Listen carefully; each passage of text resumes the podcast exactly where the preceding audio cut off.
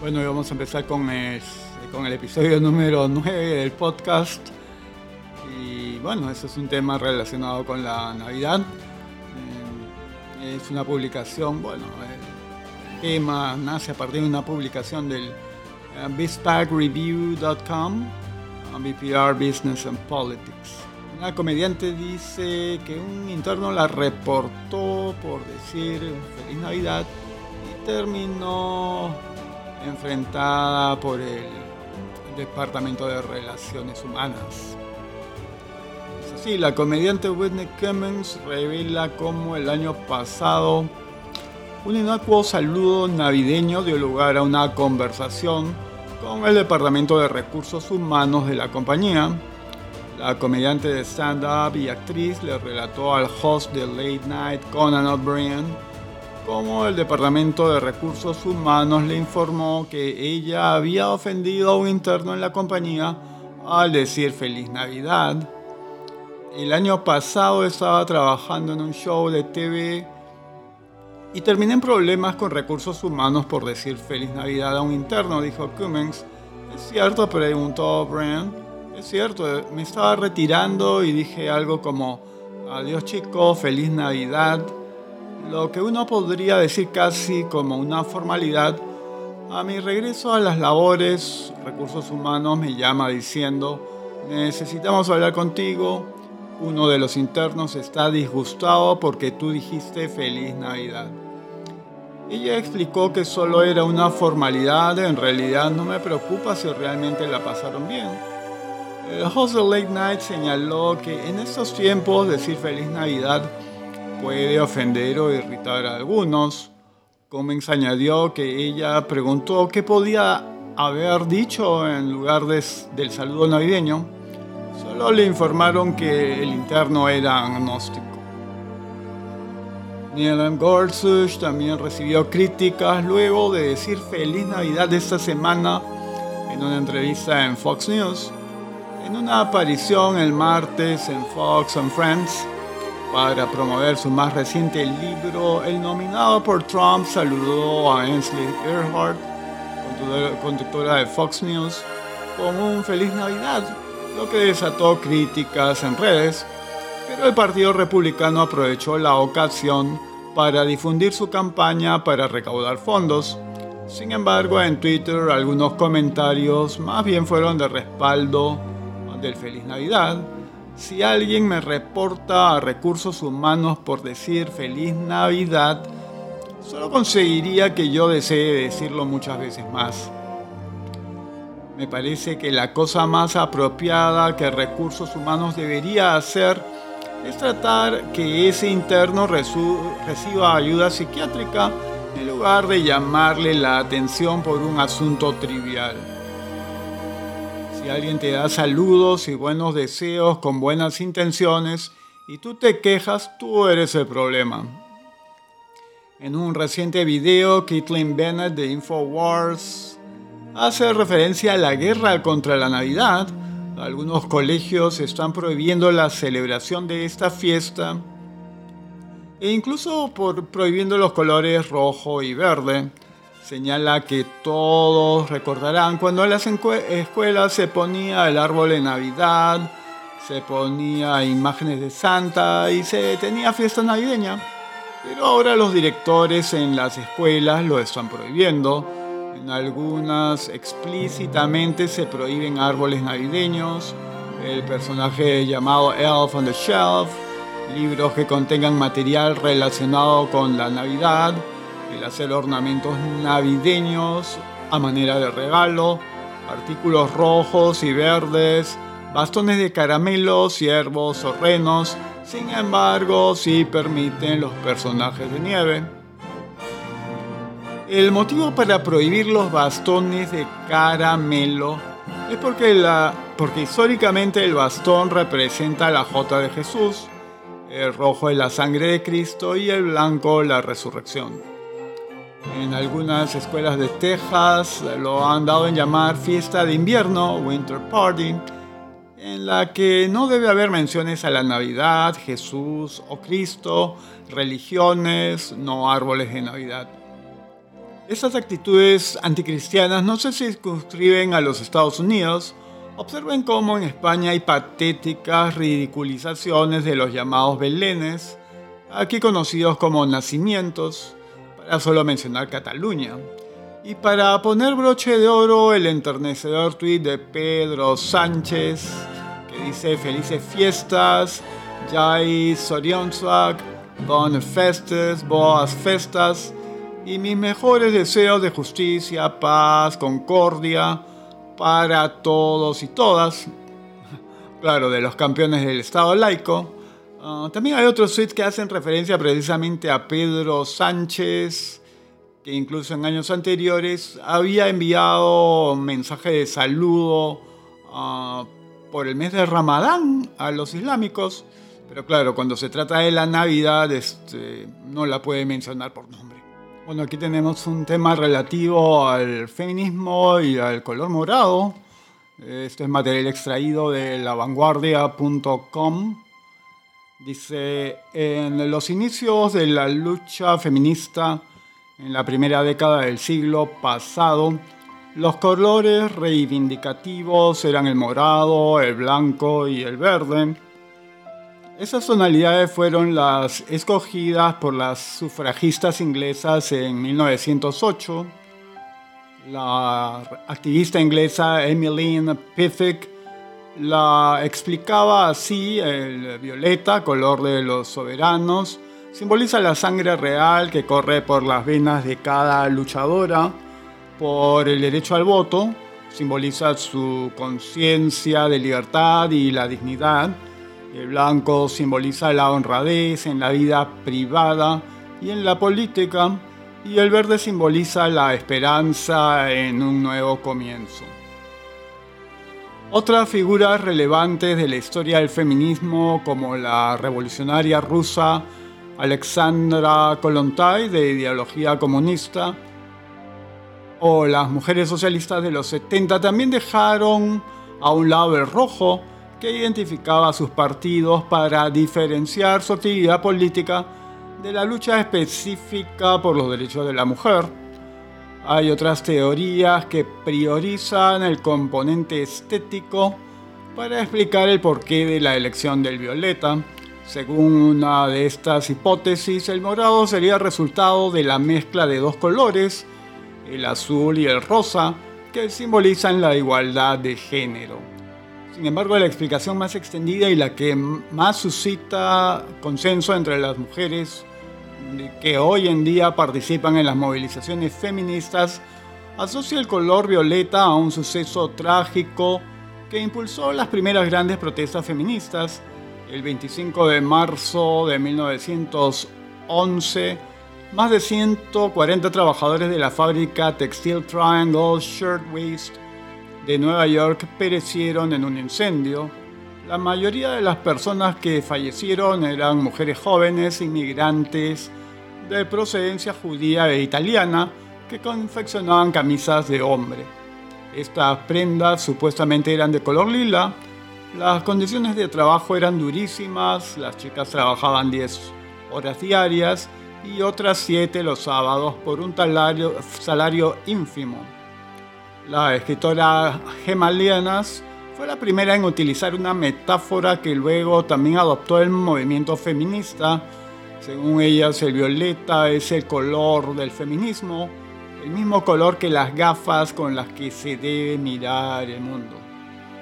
Bueno, entonces no debe sorprenderles, por un lado, que el Partido Morado sea tan allegado al feminismo, ¿no? Lo declaran públicamente y tampoco encontrar raro que la ministra Montenegro, ministra de la Mujer, en diversas actividades, tanto en el ministerio como actividades fuera del local ministerial, ah, tenga paneles, digamos, publicitarios o propagandísticos, donde el, color principal suele ser el morado, ¿no? Este, este Ministerio de la Mujer más parece ser el Ministerio de la Feminazis. Bueno, en un documento del Partido Morado al que titula Propuestas del equipo parlamentario, ellos incluyen pues como una gran cosa la llamada equidad de género. Dice por aquí, el Partido Morado tiene un compromiso republicano con la igualdad de oportunidades trato a toda la ciudadanía sin discriminación alguna y particularmente la de género. Para nuestro partido las diferencias no deben convertirse en desigualdades. incluye como punto número 28 acciones de fiscalización. La bancada realizará visitas sorpresivas para fiscalizar la calidad de los servicios del Estado en la atención a mujeres víctimas de violencia. Estas acciones de fiscalización tendrán como objetivo impulsar mejoras concretas en la atención que se brinda, en comisarías, centros de emergencia, mujer, sedes del Instituto de Medicina Legal, entre otras instituciones. Punto 29. Ley contra el acoso político a las mujeres. Propondremos establecer mecanismos de prevención, atención, sanción y erradicación del acoso político hacia las mujeres en su diversidad a fin de garantizar sin discriminación el ejercicio pleno de sus derechos políticos. Punto 30. Ley de identidad de género. Propondremos que para rectificar el DNI no sea necesario un proceso judicial sino un procedimiento administrativo que será más justo y equitativo. Esto garantizará los derechos de las personas transgénero, ahorrará dinero y tiempo y brindará predictibilidad a las normas sobre identificación personal. Punto 31. Matrimonio civil igualitario.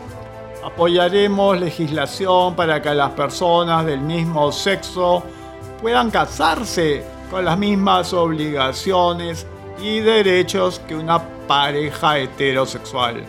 En una verdadera república, todos somos iguales ante la ley. Punto 32. Despenalización del aborto por causal de violación. Consideramos que existen situaciones límite que merecen una decisión independiente de la mujer sin que la justicia la persiga. Propondremos despenalizar el aborto en caso de violación y en caso de malformación que haga inviable la vida del feto fuera del vientre. Punto 33. Financiamiento de los programas. La bancada morada garantizará en el debate y en la aprobación del presupuesto general de la República el presupuesto adecuado para financiar los programas del Estado contra la violencia de género, poniendo especial énfasis en los programas que prevengan su ocurrencia. 34. Trabajo con las organizaciones de sociedad civil la bancada morada se compromete a generar espacios de diálogo y articulación con organizaciones de la sociedad civil que trabajan la agenda de igualdad de género, incorporando sus propuestas y aportes a la labor parlamentaria. 35. Enfoque de género. Haremos un seguimiento de las iniciativas y medidas para reforzar un enfoque de educación que promueva el reconocimiento y respeto mutuo entre todos los niños y las niñas en el marco de las facultades de representación.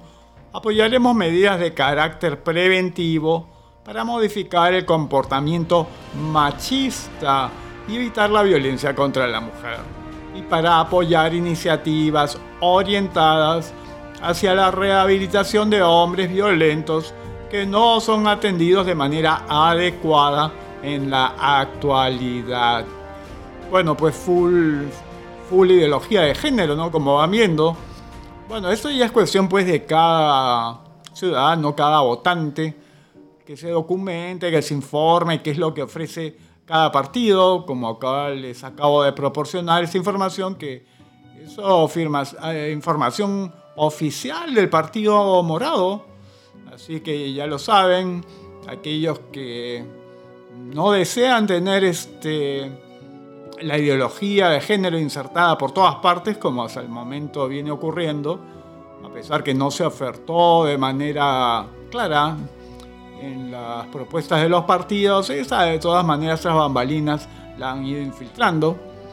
Eh, así que revisen este, las propuestas de otras agrupaciones políticas, porque en realidad a la mano hay un buen número de candidatos pro vida, eh, pro familia. Es un punto que se deben de tener en cuenta. Bueno, y a todo esto me parece que ha pasado desapercibidas a cierto punto una entrevista a Arturo Gutman que realizó Expreso. Dice Arturo Gutman a María Isabel, ella debe dar un paso al cosado en Confiep.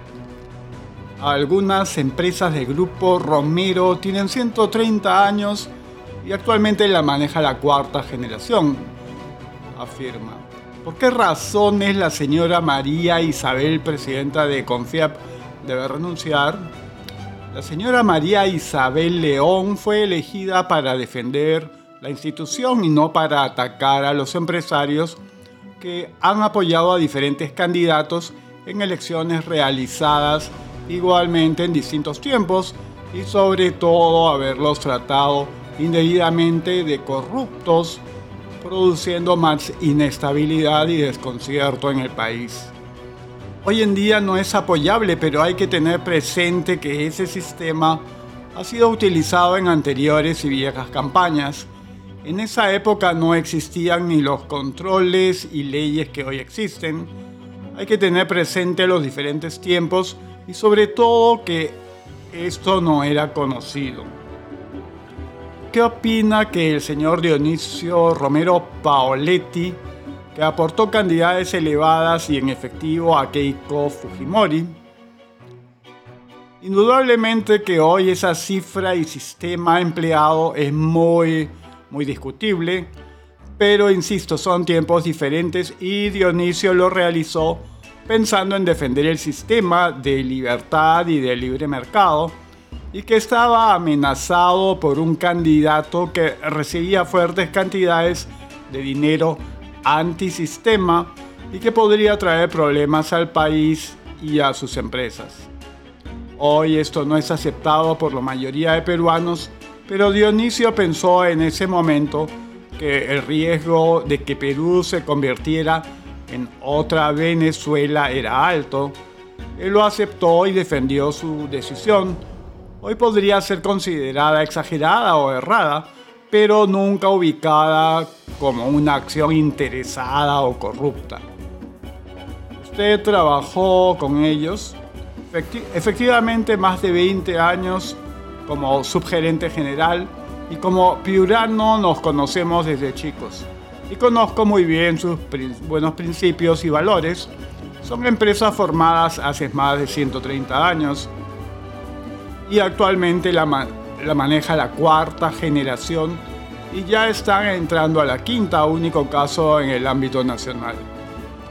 Su prestigio y comportamiento siempre ha sido muy alto, pero creo que el tema no es defender lo que ya es conocido, sino expresar que el pedido realizado por la señora presidenta de Confiep no es aceptable ni oportuno es cerrado, aparentemente el puesto la ha mareado.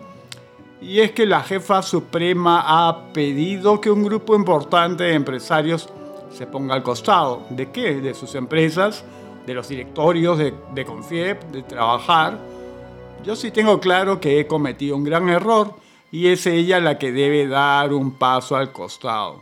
Bueno, y el 30 de diciembre el Partido Solidaridad Nacional y presentó una conferencia de prensa, o mejor dicho, una conferencia de prensa, presentó su denuncia con respecto a ciertas irregularidades que en la práctica estarían ah, calificando como intromisiones o elementos que conducen mucho más que solo a sospecha de manipulación y en alguna manera un fraude electoral, ¿no? Este, primeramente han señalado que a la casilla del personero legal, el email, oh, no llegan las notificaciones y por tanto este, no han tenido oportunidad o se les ha dificultado el poder eh, presentar descargos o documentos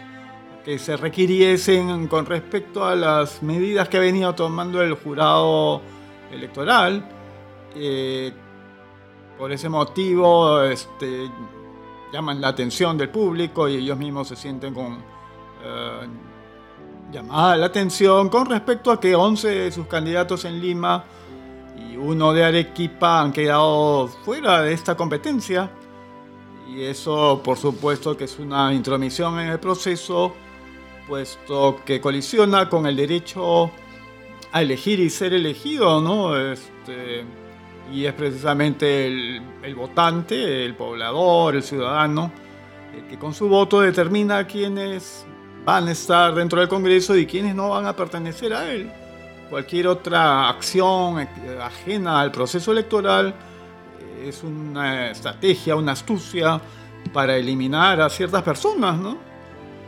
Eh, con respecto a ello, señalan que han presentado una acción de amparo. Uh, también se señala, o señalaron en dicha conferencia de prensa, en la que entre otros participó Rosa Bartra, Rosa María Bartra, eh, se señala la marcada tendencia totalitaria. Bueno, uno puede concluir que también se está apelando a la exclusión de candidatos y como mencioné antes es una violación del derecho de los ciudadanos y una supresión por tanto de su derecho el de elegir y el de los candidatos a ser electos. Este proceso electoral para elegir congresistas que se da en tanto no hay congreso es algo inédito porque no hemos tenido anteriormente elección exclusivamente de congresistas y precisamente el no tener congreso da lugar a que no haya fiscalización. Bueno, no solamente con respecto al proceso electoral, eso está claro, y se está apelando en cierta medida a la simulación de democracia.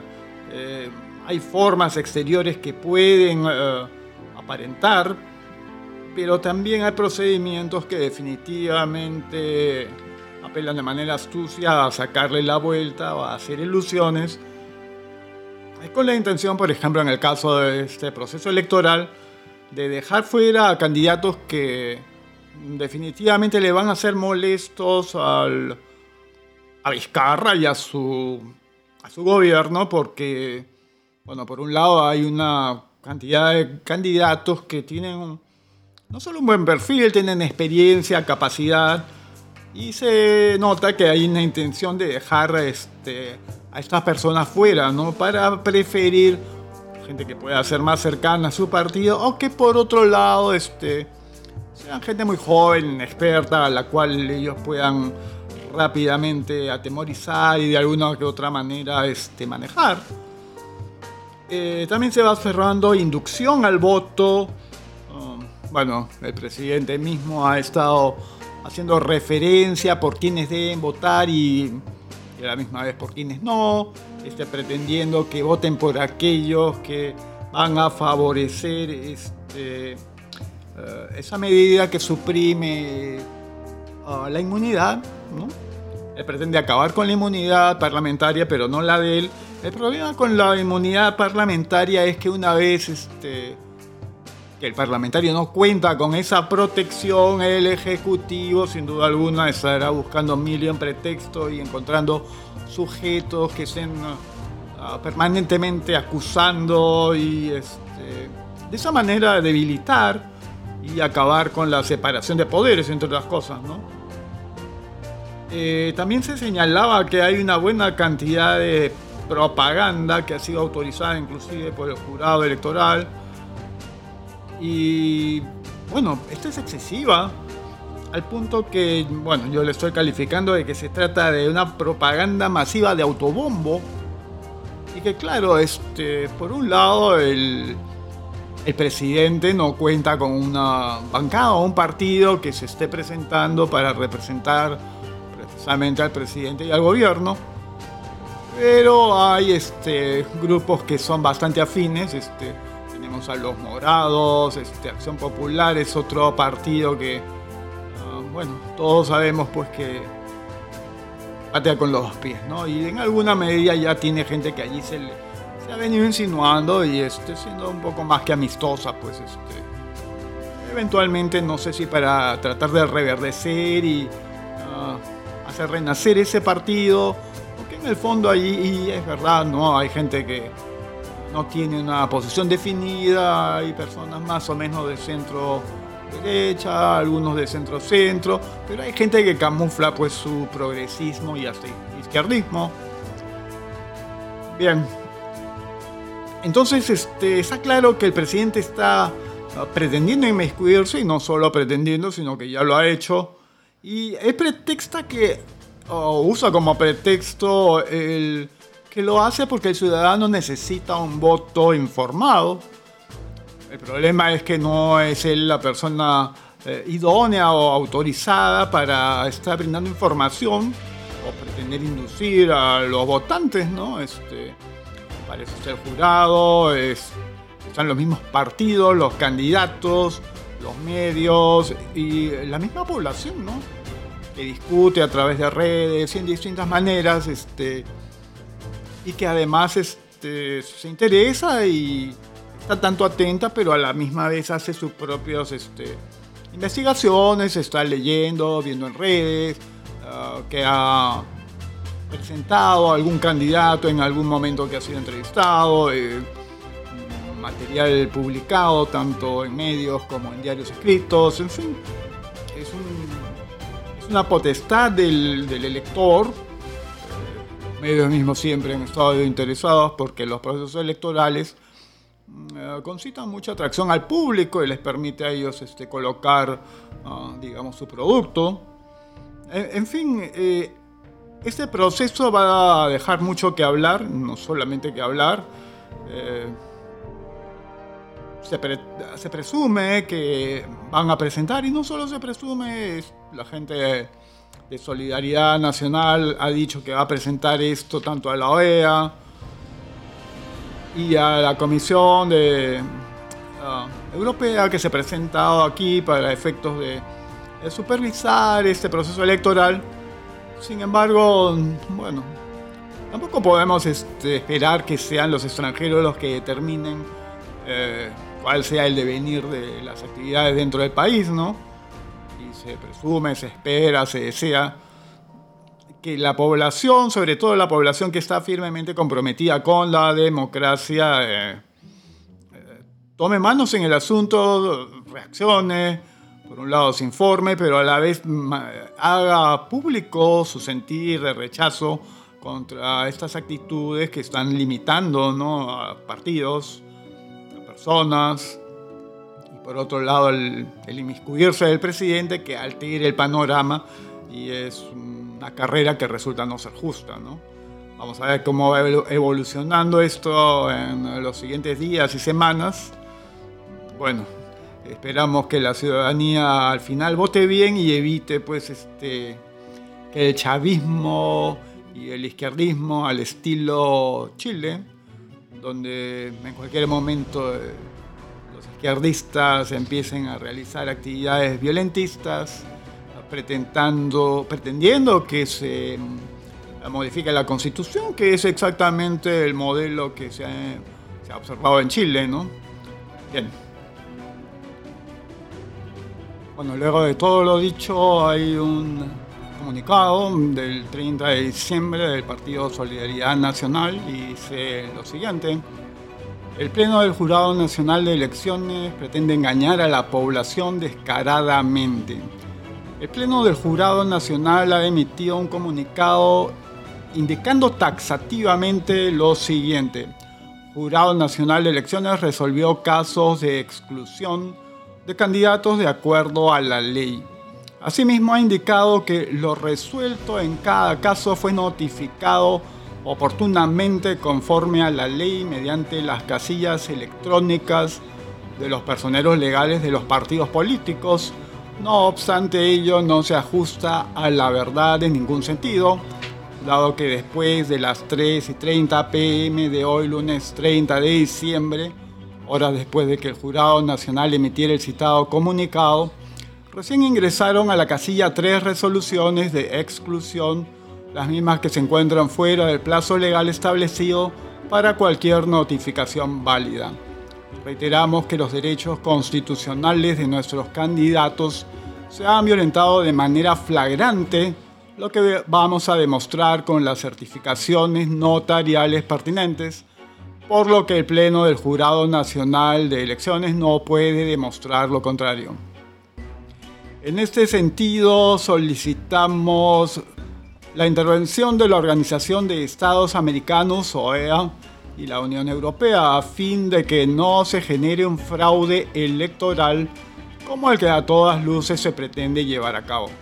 Finalmente le indicamos al presidente del Jurado Nacional, el señor Víctor Ticona, que la entidad que preside puede declarar la nulidad de oficio de sus propias resoluciones a fin de restituir los derechos de nuestros candidatos. En caso contrario, de ser necesario, llegaremos a la Corte Internacional de Derechos Humanos en la medida en que no dejaremos que la población peruana sea engañada vilmente con procedimientos fraudulentos. Bueno, aquí tenemos algo que habla de los medios de comunicación masivos, cultura de masas, incluso la ingeniería social. Bien, vamos.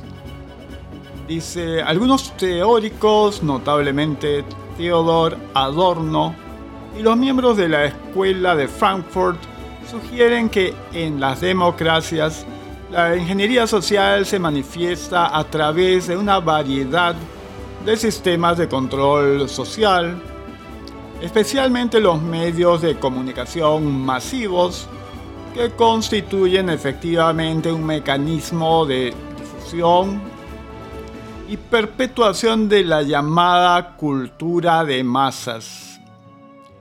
La cultura de masas tiene unos principios interrelacionados surgidos de la escisión entre construcción y mercado. Centralización del poder en todos los niveles económicos, político, etc. Uniformidad de los productos para consumidores similares y diferentes.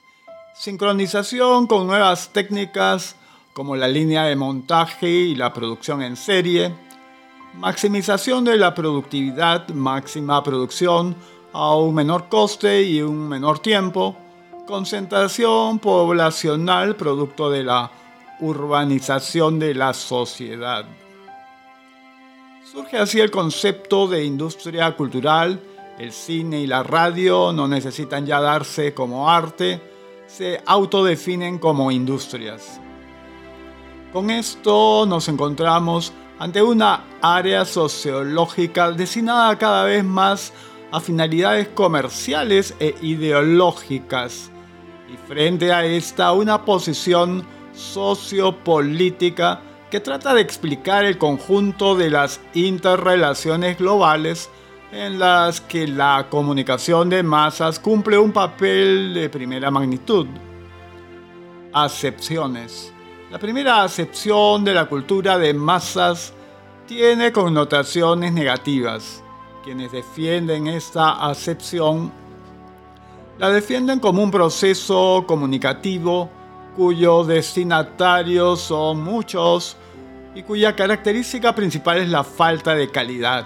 Sus partidarios defienden que aquellos que componen la masa son personas indistinguibles y sin ningún tipo de individualidad, sin posibilidad alguna de relacionarse, por, lo, por la cual cosas, sus acciones y objetivos comunes son sobre la base de una idea lo más simple posible, no son personas con dotes de liderazgo y además manipulables.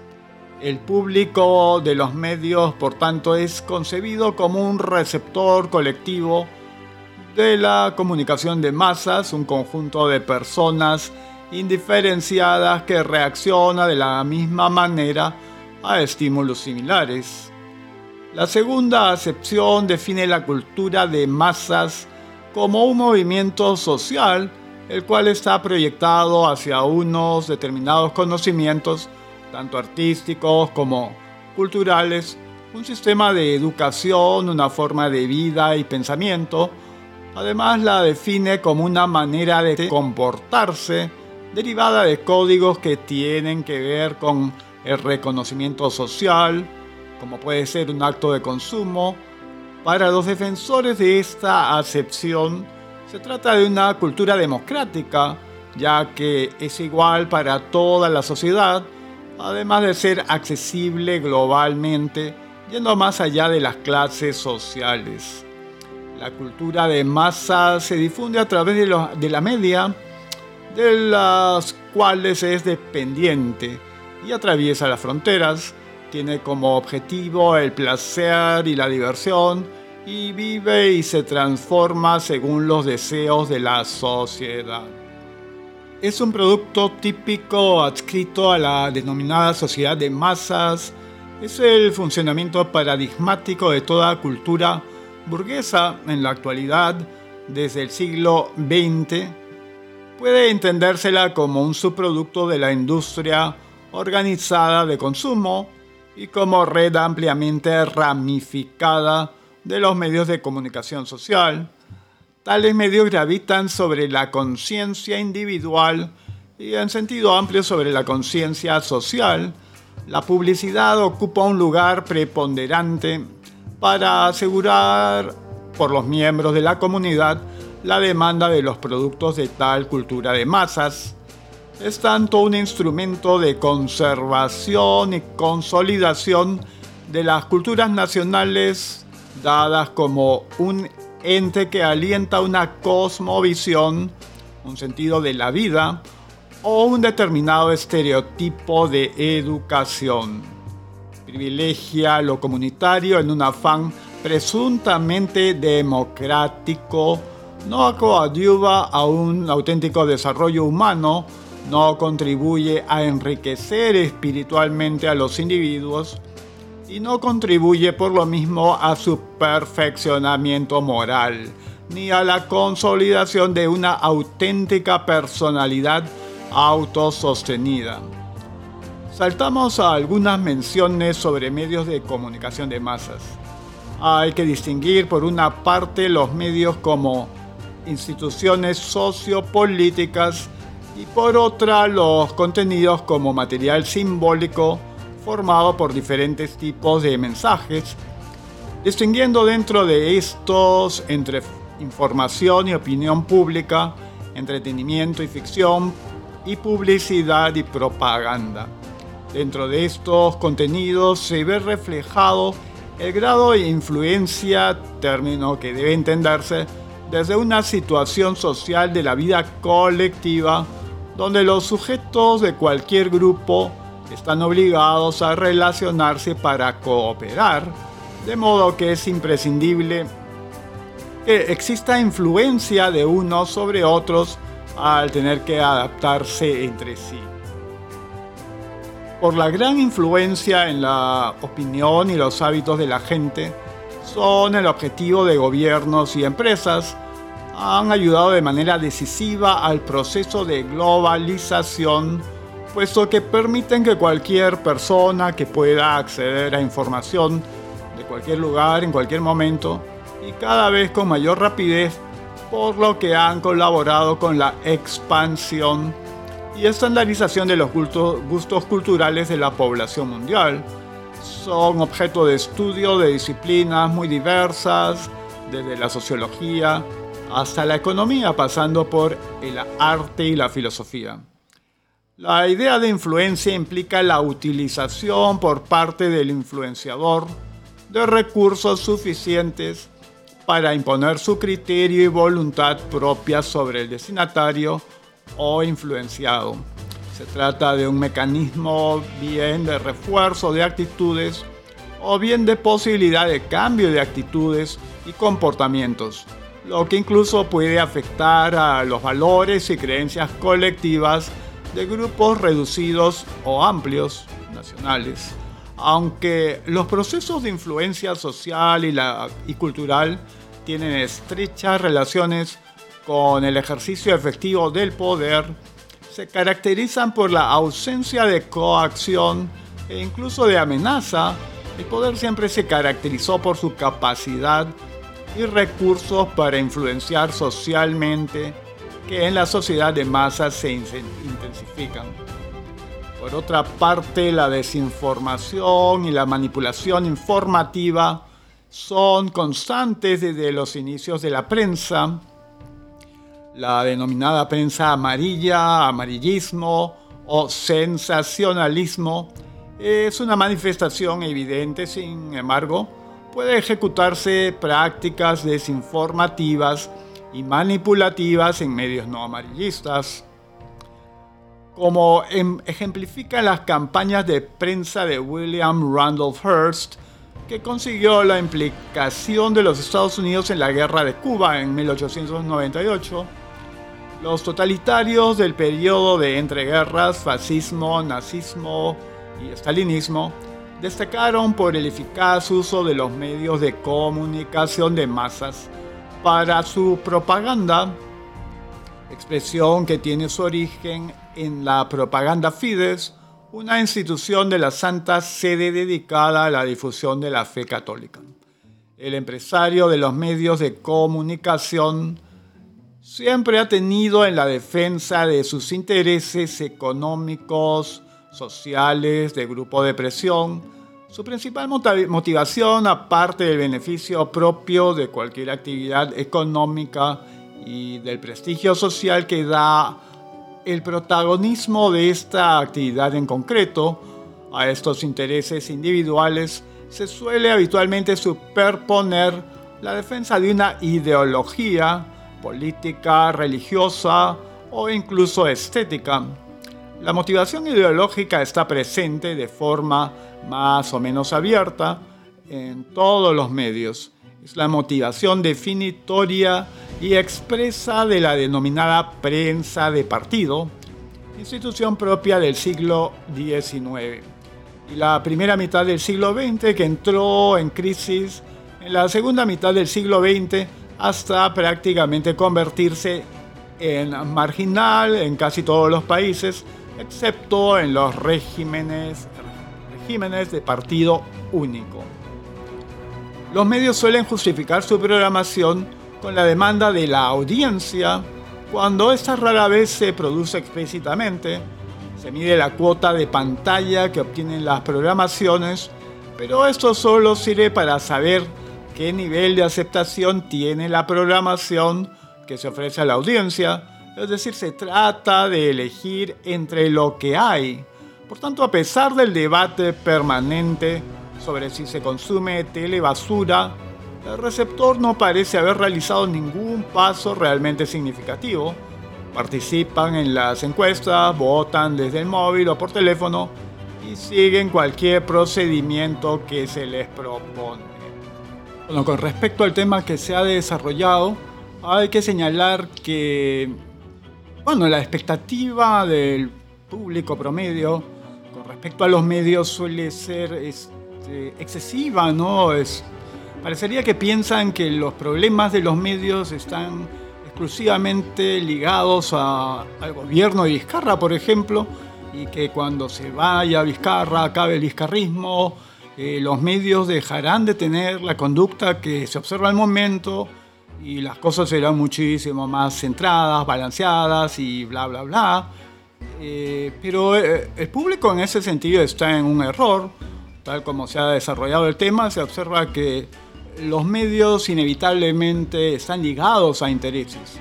Intereses propios, intereses de terceros o una combinación de ambas cosas. Por tanto, no se puede esperar que estos tengan una conducta absolutamente diáfana, cristalina, este, se acerquen a la ponderación y no tengan inclinación uh, muy evidente hacia un punto de vista o a, otro, a una corriente política o alguna otra. además de eso sean agresivos contra ciertos ah, actores políticos o agrupaciones políticas, por así decirlo. Ah, más bien está en la naturaleza de los medios este, incidir en la opinión eh, pública, ah, no solo sugerir, sino más bien imponer. Entonces, este, esperemos pues que esas cosas cambien sencillamente por un cambio de gobierno. Eso deben tenerlo bastante claro. Bueno, sí, entonces llegamos al final de este episodio, el número 9 del podcast. Coincidentemente también llegamos a fin de año. Entonces, que tengan un feliz año y estaremos volviendo pronto.